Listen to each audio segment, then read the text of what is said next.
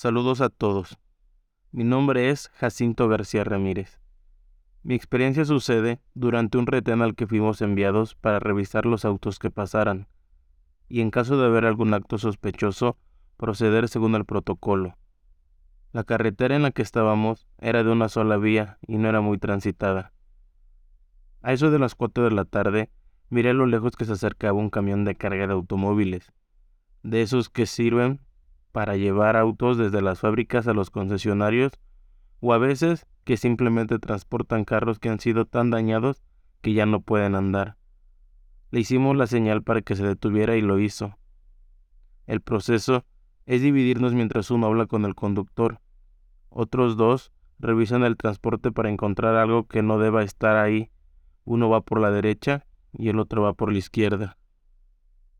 Yo fui el que platicó con el hombre me acerqué a su ventana y él bajó el vidrio. Se veía tranquilo. Me contó a dónde se dirigía y de dónde provenía. Y mientras platicaba con el conductor, escuché el grito desesperado de uno de mis compañeros que había ido a investigar por la izquierda. Mi compañero me dijo que en los autos que cargaba el camión había cadáveres, y llegó corriendo con el arma apuntando al chofer. Como un acto de reflejo, quité el seguro a mi fusil y lo apunté también al hombre. Ahora, ordenando que se bajara del vehículo, el señor estaba asustadísimo. Aseguraba que no entendía qué estaba pasando.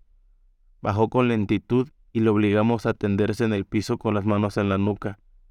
El compañero que estaba checado por el otro lado también llegó corriendo alterado. Empezamos a hacer las llamadas por radio para reportar el incidente. Me dio por ir a ver con mis propios ojos los cadáveres que mis compañeros aseguraban haber visto. Con mi linterna iluminé el interior de los autos que se veían más destrozados que nada, como si hubieran tenido un accidente muy fuerte, pero ahí adentro yo no vi nada.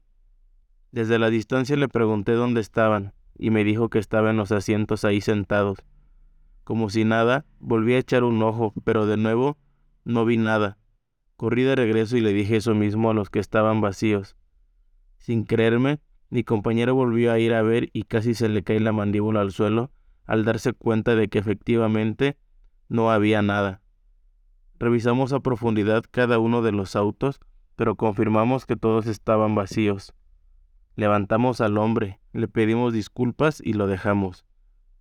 Ya solos, nuestros compañeros nos contaron que en los asientos estaban estas personas con la carne como corroída. Como si fueran momias en cada uno de los autos se encontraban tres o cuatro, pero no entendieron cómo es que de repente se esfumaron. De inmediato surgió la idea de que eran espíritus de aquellos que murieron en los accidentes.